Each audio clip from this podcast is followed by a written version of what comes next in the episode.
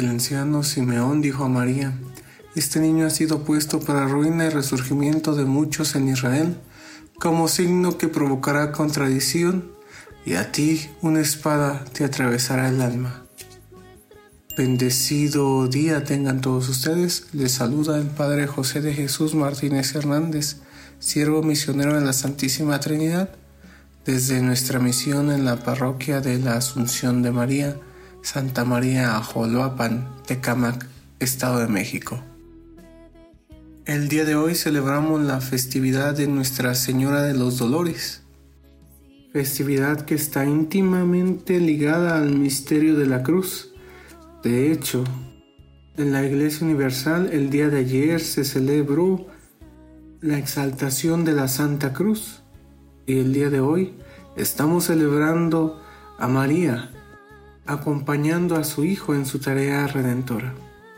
Dispongámonos pues para este momento de oración, en el nombre del Padre, del Hijo y del Espíritu Santo. Amén.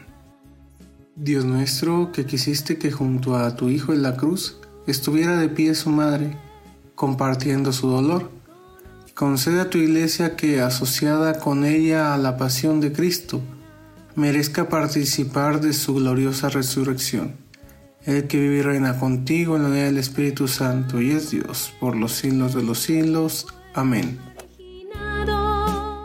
Para el Evangelio del día de hoy escuchemos la lectura del Santo Evangelio según San Juan Capítulo 19 versículos 25 a 27 En aquel tiempo, junto a la cruz de Jesús estaban su madre, la hermana de su madre, María la de Cleofás y María Magdalena. Al ver a su madre y junto a ella al discípulo que tanto quería a Jesús, dijo a su madre, Mujer, ahí está tu hijo. Luego dijo al discípulo, Ahí está tu madre y desde entonces el discípulo se la llevó a vivir con él. Palabra del Señor. Gloria a ti, Señor Jesús.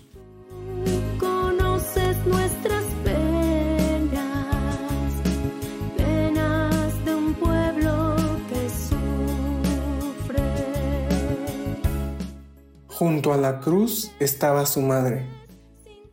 La participación de la Virgen María en la obra salvadora del Señor es importante. Por eso algunos santos padres no han dudado en llamar a María corredentora, pues María está presente en los momentos más importantes de la redención.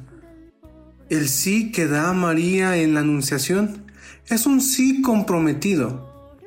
No son palabras vagas que se las lleve el viento sino que es un sí que se convierte en acción, un sí que está presente a cada momento.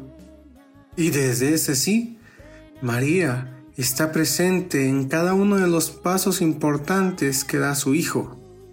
De hecho, la liturgia también nos propone para hoy, como otra opción de lectura evangélica, el Evangelio según San Lucas capítulo 2 versículos 33 a 35 que nos muestra el relato cuando José y María van a presentar a Jesús al templo de Jerusalén. Se encuentran con Simeón y Simeón le dice a María, y a ti una espada te atravesará el alma. José y María no entendían esto. Sin embargo, guardaban todas estas cosas en el corazón.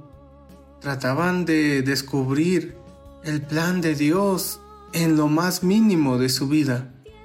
Y aunque María no comprendiera las cosas, ella estaba presente. ¿Cuánta falta nos hace ser como María?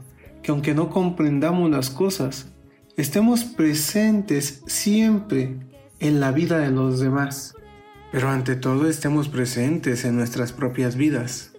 Estar presente significa compromiso. En la cruz Jesús lo entrega todo, no solo su sangre, sino también entrega a su madre. Y desde entonces, María es madre nuestra. El evangelista no da nombre del discípulo que estaba presente. La tradición nos dirá que es Juan, sin embargo que no tenga nombre y solo sea llamado como el discípulo al que Jesús amaba, implica que nosotros podemos ser ese discípulo, porque Jesús nos ama. Nosotros amamos a Jesús en este mundo dominado por la violencia. Pidamos hoy a la Virgen María que interceda y alivie el dolor de tantas madres que han perdido a sus hijos en medio de climas violentos. Y pidámosle por todos nosotros, para que sepamos acompañar a los demás en sus dolores, en los momentos de dificultad. Pidamos también por la nación mexicana, que desde la noche de hoy y el día de mañana están celebrando el aniversario de su independencia.